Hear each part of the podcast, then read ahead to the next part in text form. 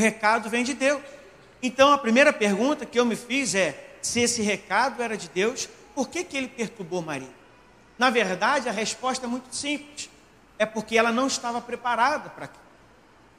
O anjo Gabriel continua e ele vai explicando que a ela será concedido a conceber uma criança. Seu nome será Jesus. Mas o mais interessante é que o anjo fala: e ele será grande, e o seu reino jamais terá fim. O que eu entendi com esse versículo é, presta atenção, aquilo que Deus implantou em Maria era muito maior do que Maria. Então eu quero que você feche seus olhos agora, estenda suas mãos para o alto, no ato profético e repita assim comigo: aquilo que Deus, implantou dentro de mim é muito maior do que eu. Aquilo que Deus implantou dentro de mim é extremamente maior do que eu. Aquilo que o Senhor está implantando na celebração dentro de mim é grande e é muito maior e é extremamente maior do que eu. Você pode Dá uma salva de palmas para o nosso Deus.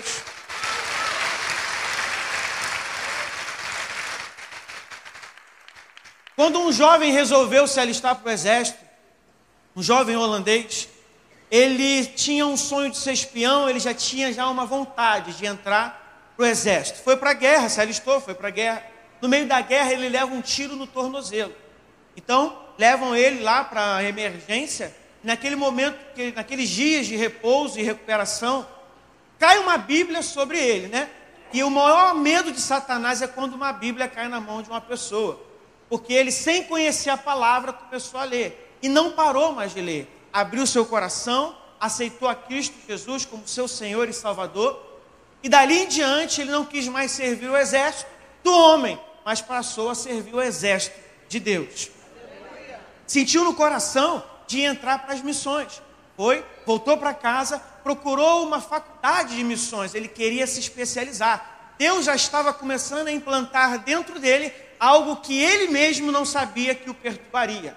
Aí, quando ele tentou na primeira faculdade, o, o reitor disse: Não temos vaga para você. Foi para a segunda, a segunda faculdade missionária. E quando ele bateu lá, o reitor falou: Não tem condições de você estudar conosco na terceira, na quarta, na quinta, até que por fim um dos reitores chegou para ele e disse: Rapaz, esquece isso, você não tem currículo para estudar conosco.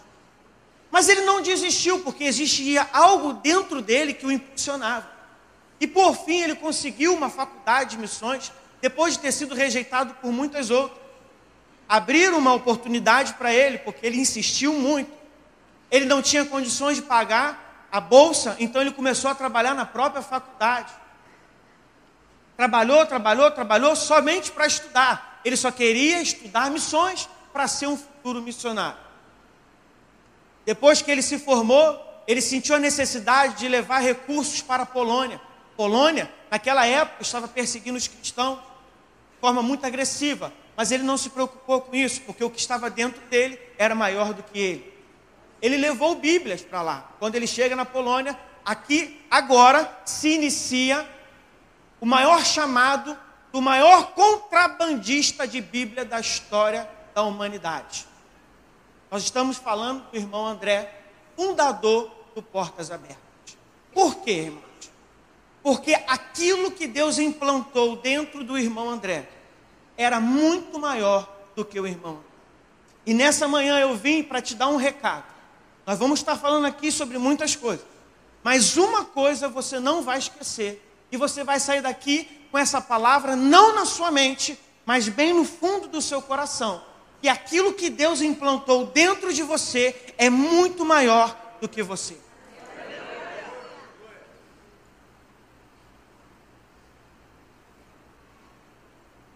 Por isso que às vezes a gente sente medo de fazer a obra de Deus. Por isso que às vezes a gente se sente perturbado em fazer a obra de Deus.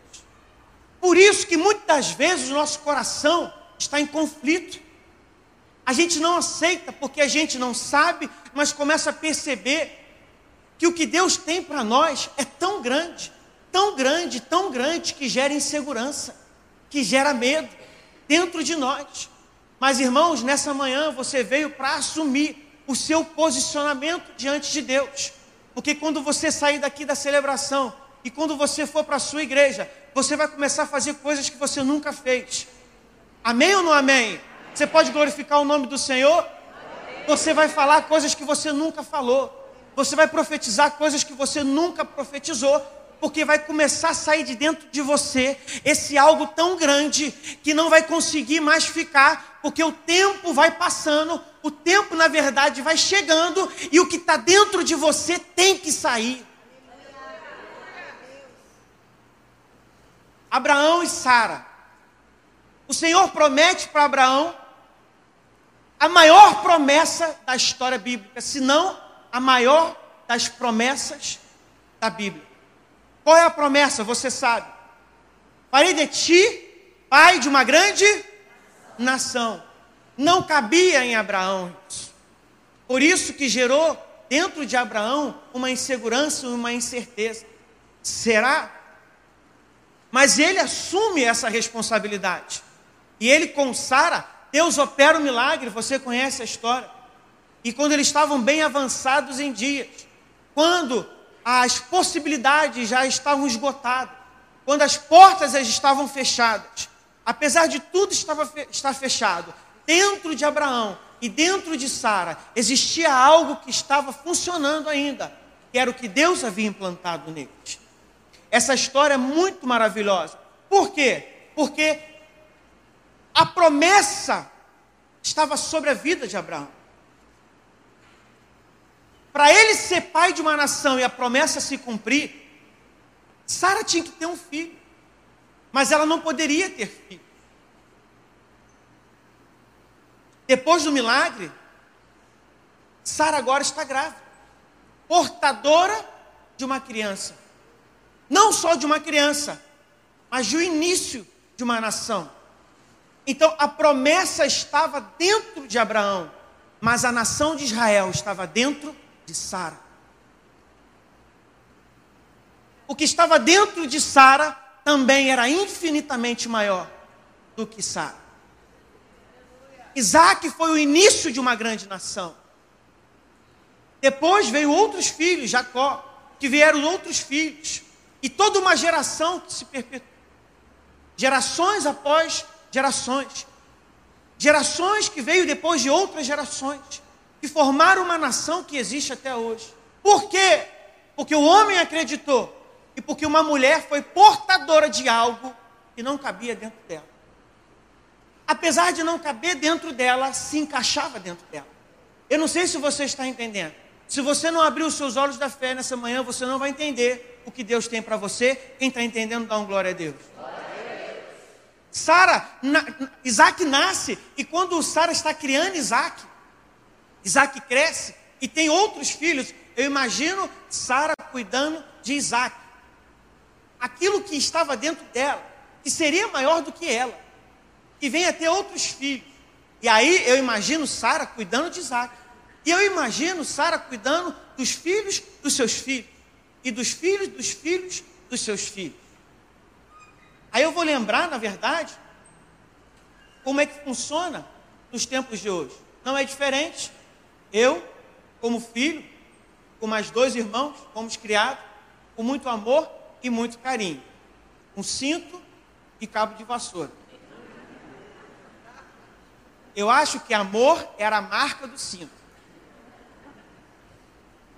Fomos sempre muito corrigidos, muito, muito é, é, né, marcado. A marca da promessa, irmão, começou quando era pequenininho. A camisa escondia, o short escondia, às vezes nem a roupa escondia. E aí, esses dias, o meu sobrinho, né, filho do meu irmão, estava dentro de casa na verdade, quando os sobrinhos nasceram, né? Eu ainda não tenho filho. Quando os, os, os, os netos, né? No caso, os netos da pastora nasceram. Eu cheguei para meus irmãos e falei: tem alguma coisa estranha. Reparei que mamãe não traz mais presente para a gente. Isso incomodou. Irmãos, foi, foi uma etapa difícil de superar. A tensão saiu, literalmente. Aí o meu sobrinho estava lá na casa da minha mãe, o sobrinho estava correndo, fez um negócio, uma bagunça lá, como eu fazia. Eu peguei o chinelo, né? Para ver se botava ele no lugar dele. Eu peguei o chinelo que a pastora viu, irmã. O que, que eu imaginei? Isso aí, Daniel, assim como eu fiz com você, põe para frente. Eu imaginei isso, inocente, né? Peguei o chinelo cheio de confiança e veio a pastora com o chinelo atrás de mim. Eu falei, engraçado, né? Quando eu era pequeno, apanhava porque eu fazia bagunça. Agora, para eu corrigir alguém que está fazendo bagunça, eu apanho também? Como é que é isso? Então eu imagino Sara assim, cuidando do seu filho, cuidando dos filhos dos seus filhos, e assim sucessivamente. Só que, irmãos, Chegou uma hora que Sara morre. Sara não viveu para sempre. Mas aquilo que estava dentro de Sara perpetuou. Então, Sara morreu, mas o que estava dentro de Sara continuou. Na tua vida existe algo tão grande que quando você morrer, vai. Ninguém para o que está dentro de você, porque Deus implantou. E dessa forma, Deus vai prosseguir. Você vai ficar até um certo tempo, mas o que está dentro de você é tão grande, tão grande, tão grande que você pode morrer, mas aquilo vai continuar. Amém ou não amém? amém? Maria, quando teve o menino, ainda na sua gestação, foi ter com Isabel, a sua prima. Isabel também estava grávida, com o menino dentro.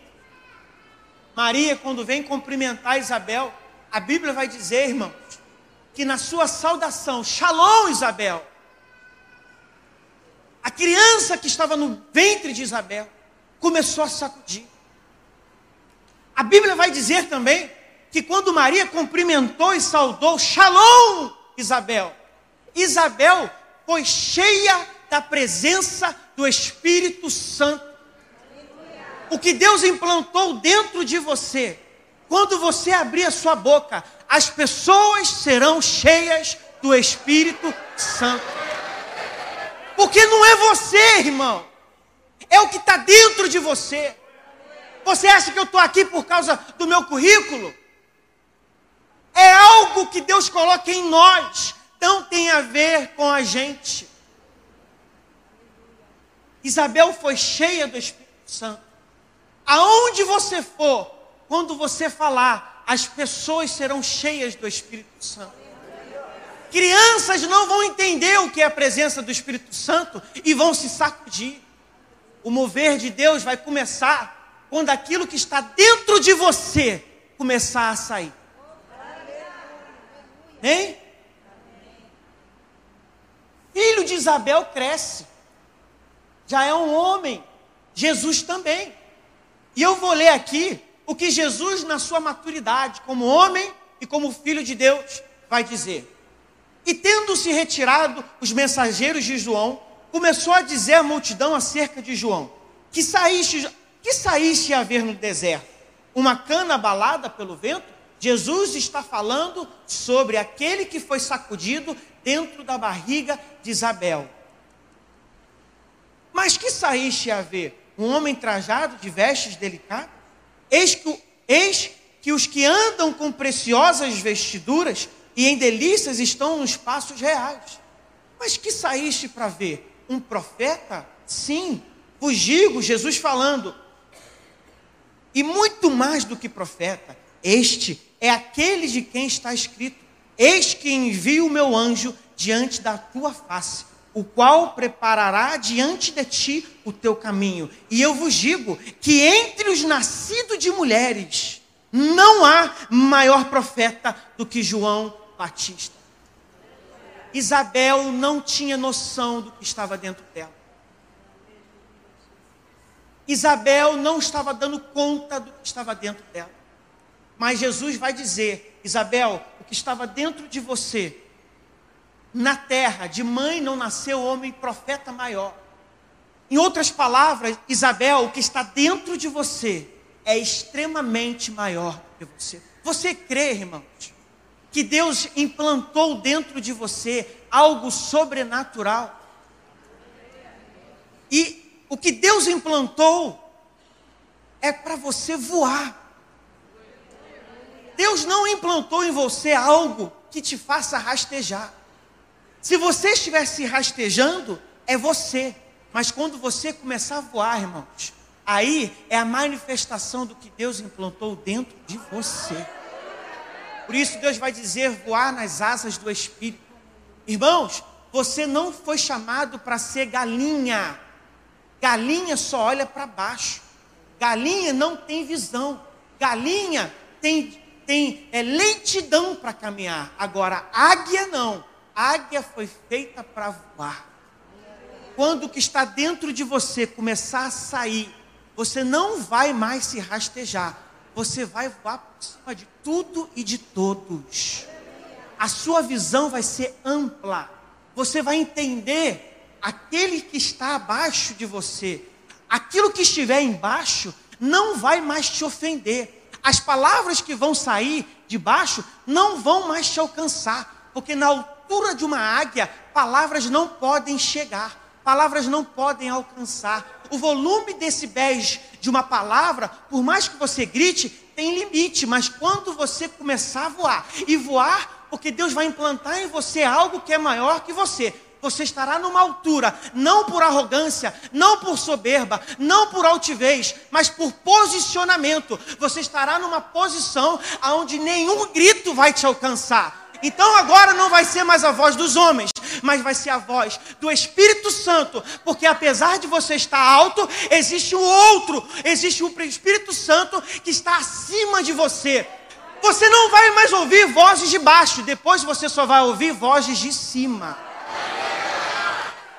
Amém ou não amém?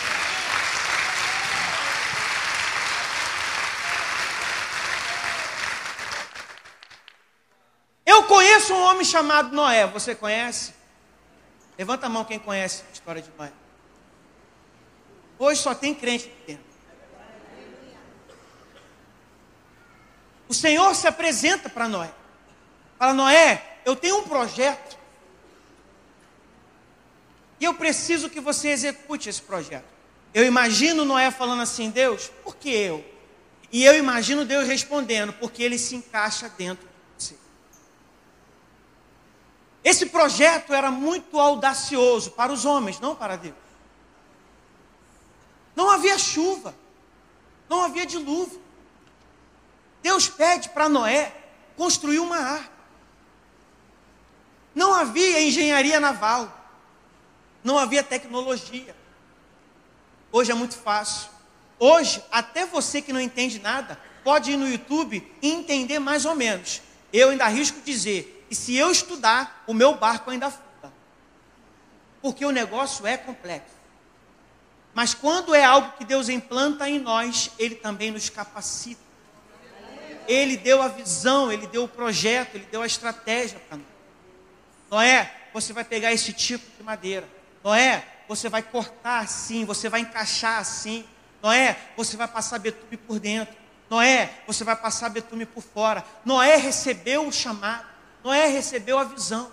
Noé recebeu uma, um projeto que foi um dos maiores projetos daquela época. Porque Deus, quando implanta algo em nós, é para realizarmos um dos maiores projetos da terra. O maior projeto da terra é espiritual. Deus convocou Noé e falou: Vamos embora. Noé chama sua família, seus filhos, suas noras, só. Ninguém queria ajudar. Por quê? Porque todos chamavam Noé de louco. E é exatamente assim. Quando você começar a viver o que Deus implantou dentro de você, vão te chamar de louco, vão te chamar de maluco, até o dia que chover. O dia que chover, Deus encerra o burburinho. O dia que chover, Deus encerra o disse-me disse. O dia que chover, aquele que era louco passa a ser sábio. O dia que chover, quem não acreditou vai acreditar. O dia que chover, ninguém te segura mais.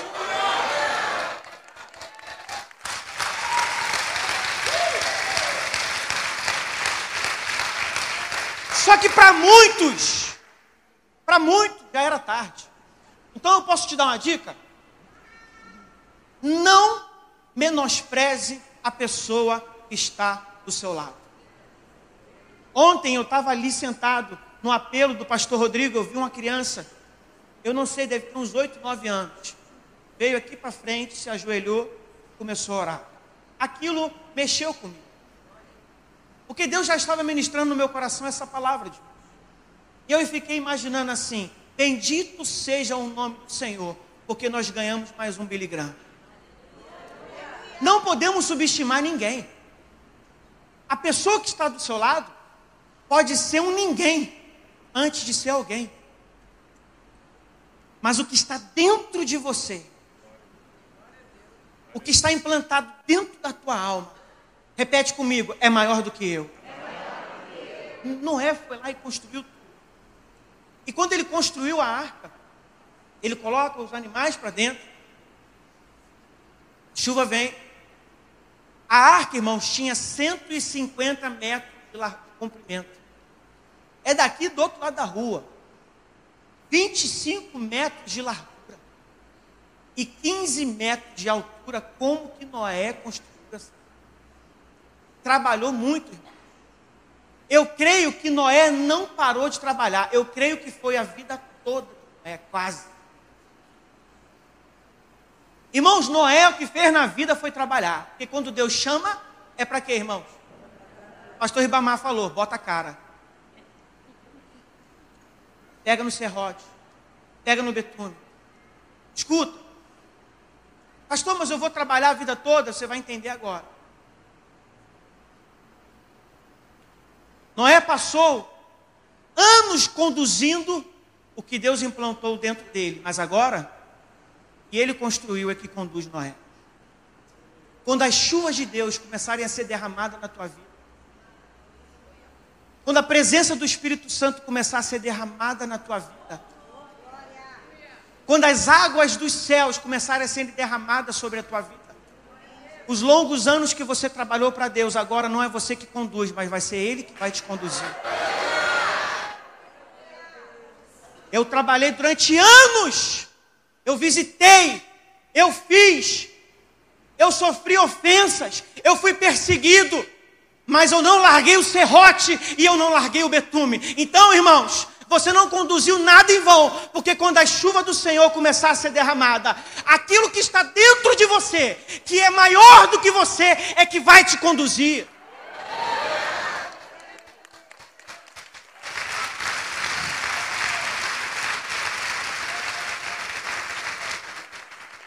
Você não vai trabalhar a vida toda da mesma maneira, são etapas.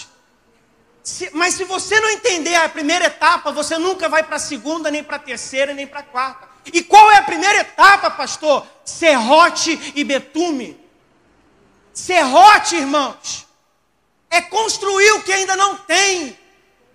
Essa igreja não existia. As nossas filiais não existiam. Mas um homem resolveu botar a mão no serrote e o betume, pastor? Betume é fechar as brechas. Nós temos exemplo dentro de casa. Noé, nessa noite, está aqui. Porque quando não tinha nada e todos chamaram de louco, ele meteu a mão no serrote. Ele falou: Ninguém vê, mas o que está dentro de mim é maior do que eu. Aleluia!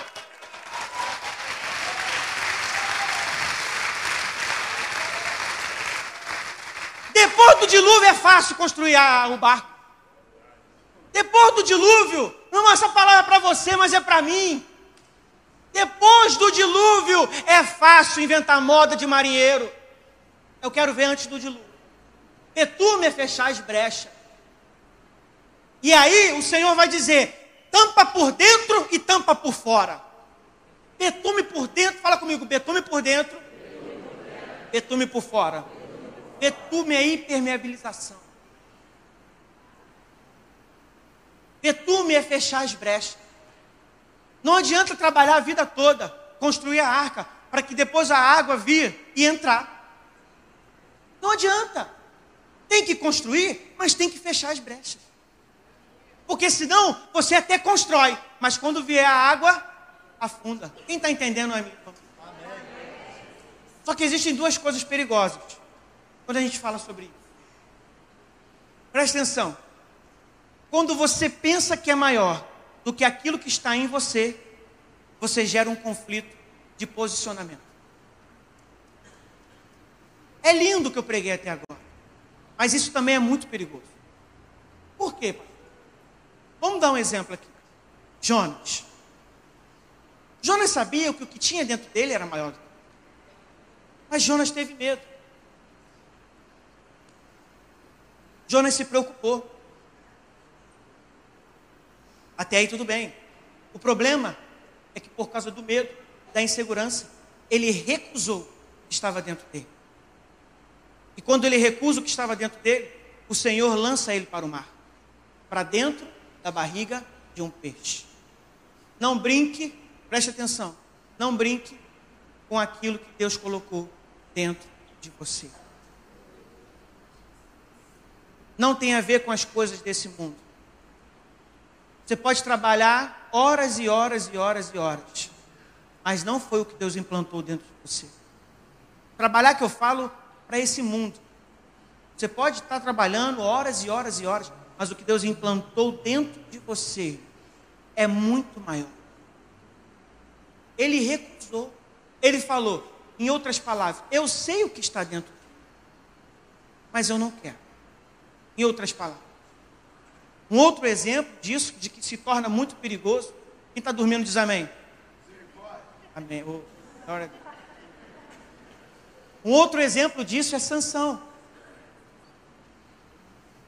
Sansão não recusou o que estava dentro dele, mas Sansão subestimou.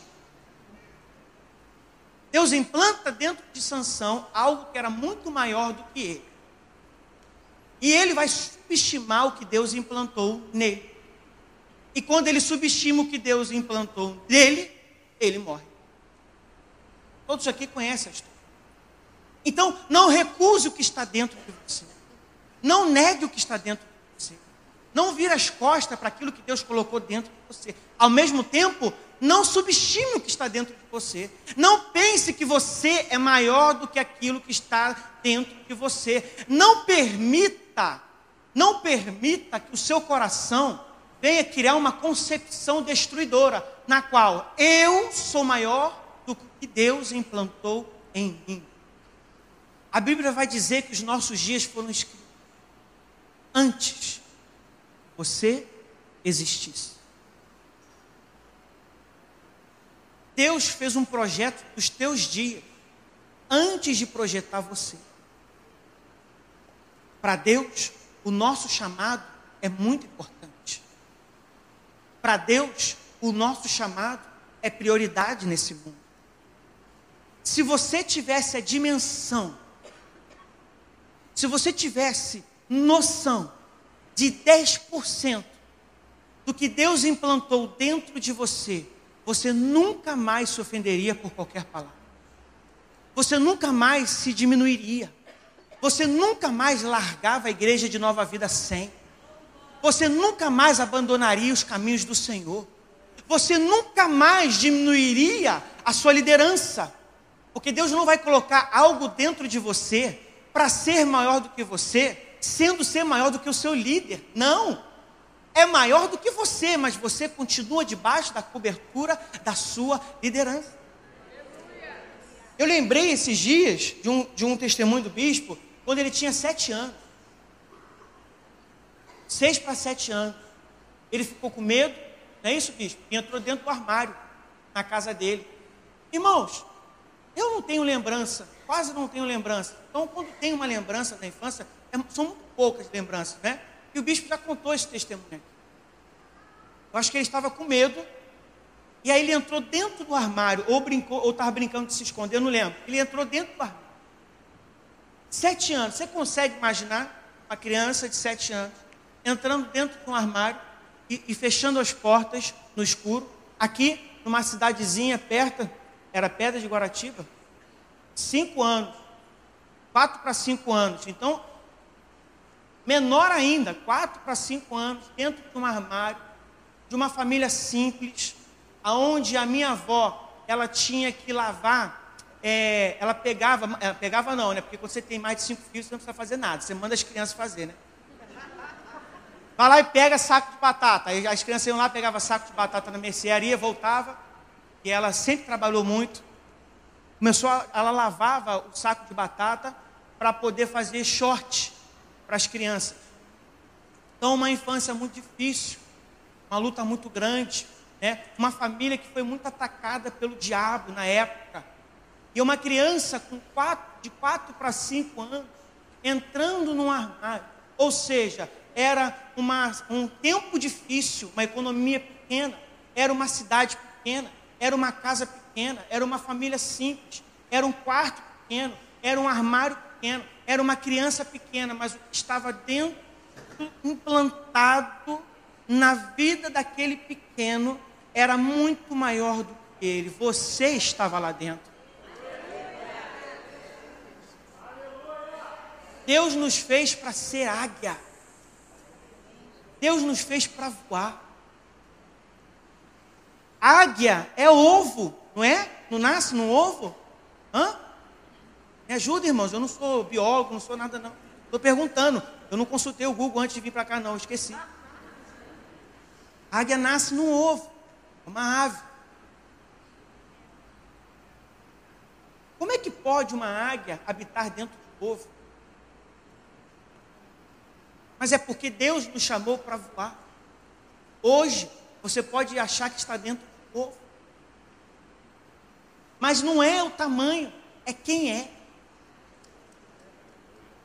Porque quando o ovo começar a trincar,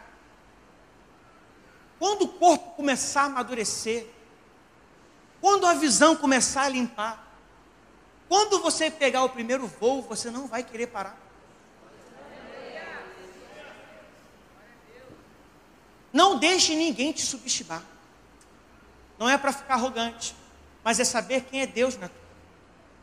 Eu estava vendo esses dias um desenho. Meus primos foram lá para casa, casa dos pais, estava todo mundo reunido, primos. Aí falaram assim, vamos baixar um filme para a gente ver, vamos, vamos ver aqui que tem. Aí acessaram lá, foram no catálogo lá e botaram lá um desenho muito famoso. Que fizeram uma reedição do desenho. É o Rei Leão. Quem já viu esse desenho? Por favor, só para saber. A maioria. Rei Leão. E a gente estava ali descontraído vendo o, o desenho e tem uma cena que me chamou muita atenção. A cena foi assim. O pai leão, principal no filme, ele chega para o seu filho, é Simba, não é isso? Chega para o seu filho, Simba, e apresenta a vida. Fala, filho, tá aí, esse é o reino. Em algum dia você vai reinar sobre. Simba é criança, não entende muito bem dos perigos da vida. Ele começa a caminhar, começa a frequentar os, os trajetos mais estranhos, até que ele sai da visão do pai e entra para um local que era perigoso local das hienas. Você viu mesmo, verdade. As hienas no desenho representam o mal, né? Lado ruim, perverso, que vai devorar, que vai destruir, né? o enganador e tudo mais. As hienas, então, o próprio ambiente que ele entra, porque ele se perde. Por que, que ele se perde? Porque ele sai daquela atmosfera da onde seu pai está. Quando ele entra nesse território perigoso, não era o seu habitat. As hienas, apesar de não serem as dominadoras da selva, elas ali estão em maioria e são maiores do que sim. Estão com fome, estão com ódio, estão querendo destruir, estão querendo acabar com aquele puro leãozinho, que só está ali porque foi acidente de percurso se empolgou na sua caminhada e acabou indo para onde deveria. As hienas cercam sim. O perigo está estampado. Seu, a sua vida está com segundos contados. Porque no momento que elas vão avançar, se escuta, se escuta o rugido de um leão. Simba abriu a boca, mas espera aí, não é assim.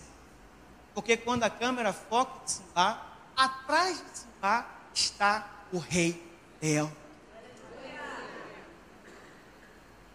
Nem Simba entendeu o que aconteceu. As hienas ficaram paralisadas, não partindo para si. Você é sim. Você vai entrar em alguns lugares e as hienas vão querer te devorar. As hienas vão querer te destruir. As hienas vão querer te matar. Diabo, Satanás, demônios vão te cercar. O medo vai estar estampado no seu olhar. Mas quando elas estiverem prontas para te atacar, você só vai abrir a boca, porque o leão da tribo de Judá, que está dentro de você, vai rugir e ninguém vai tocar em você. Você só vai abrir a boca. Você não vai levantar a sua mão. Você não vai pegar em arma nenhuma. O que está dentro de Simba ainda não era o tempo de vir à tona. Então, pelo fato daquilo que estava dentro de Simba não poder se externizar, Simba estava frágil. Então, quando aquilo que Deus implantou dentro de você ainda não for o momento, você ainda está em fragilidade. Você ainda precisa de uma cobertura. Você precisa de proteção. Mas, irmãos, não se preocupe. Pode vir os maiores e os mais perigosos. Porque o leão da tribo de Judá, quando você abrir a sua boca, ele vai rugir e o som vai tão longe, tão longe, tão longe, tão longe, que você vai sair de lá um vencedor. Aleluia!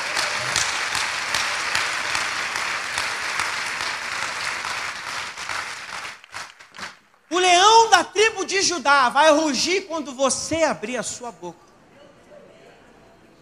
Por alguns segundos você vai até pensar assim: o que, que eu fiz? Por algum momento você vai até achar que é o seu mérito. Por algum momento você vai até pensar que são as suas habilidades.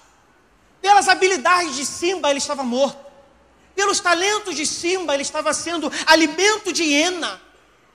Pelos talentos, pelas habilidades pela desenvoltura de Simba, era para ele estar na boca das hienas. Mas isso não aconteceu, porque uma liderança atrás, cheia da presença do Espírito Santo. A nossa liderança anda lado a lado com o leão da tribo de Judá. A nossa liderança vai rugir. Irmãos, quantos aqui vêm com laudo de, de morte, com laudo de enfermidade, com laudo de. Né? Estou dando aqui os exemplos da palestra de cura e libertação. Eu só dou exemplo do bispo, então eu vou dar exemplo de quem, irmão? O negócio mais acontece aqui dentro. Aí uma vez eu fico até, gente, me perdoe. Aí você chega com laudo, você chega com um monte de coisa. E uma só palavra, uma só oração, acalma o teu coração, acalma o teu espírito, cura a tua enfermidade, te direciona para o lugar que você tem que ir. Uma só, um só rugido. O rugido do leão da tribo de Judá é o suficiente para te resgatar. Espírito de oração, para você orar agora. Aquilo que Deus colocar no seu coração.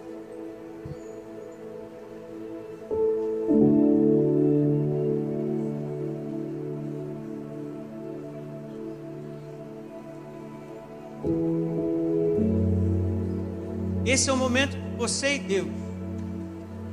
Você já deve ter chorado muito, eu sei. Chorou muito.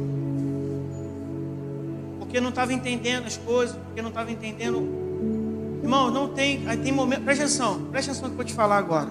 Existem três orações que a gente faz quando a gente está em aflição. Rapidinho, olha para mim rapidinho. Três orações. Primeiro, a gente pede para Deus explicação. Segundo, a gente pede para Deus para resolver o problema. Terceiro, a gente pede para Deus para suportar o problema. São três orações que Deus permite.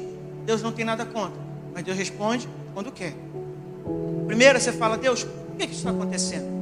Às vezes Deus explica, às vezes não. Deus não resolve, Deus não te dá força, mas Deus te explica. A explicação é suficiente. Mas tem momentos que Deus não explica. E aí você fala, Deus, eu não sei o que está acontecendo. Mas em nome de Jesus, resolve essa situação. Porque a verdade é que quando a gente resolve a situação, a gente não está nem aí para explicação, não é verdade? Mas existe um momento que Deus não explica e Deus não resolve. E aí nos resta uma oração. Deus, me dá força para sua. Tem muita gente aqui nessa manhã que está na terceira oração. E é isso que eu quero orar para você. Porque você tem que suportar. Se você não suportar, você não vai entender o que Deus tem para você lá na frente. Então feche seus olhos agora em nome de Jesus.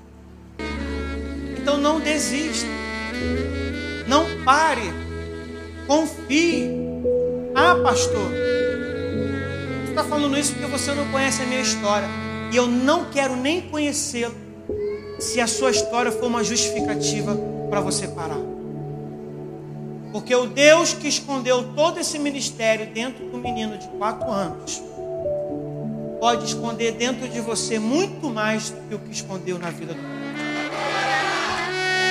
Para Deus não há limite. Para Deus não há impossibilidade. Ele vai fazer. Ele vai fazer. Ele vai fazer. À medida que você serrar a madeira, Deus vai estar fazendo. Eu creio, eu acredito que quando Noé estava serrando a madeira, Deus já estava preparando os céus. Quando Noé estava passando o betume, Deus já estava preparando a água.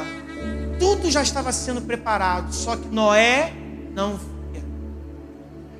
Mas quando Deus falar, fecha a porta. Quando chegar o dia, entra para a arca, vai curtir o mar.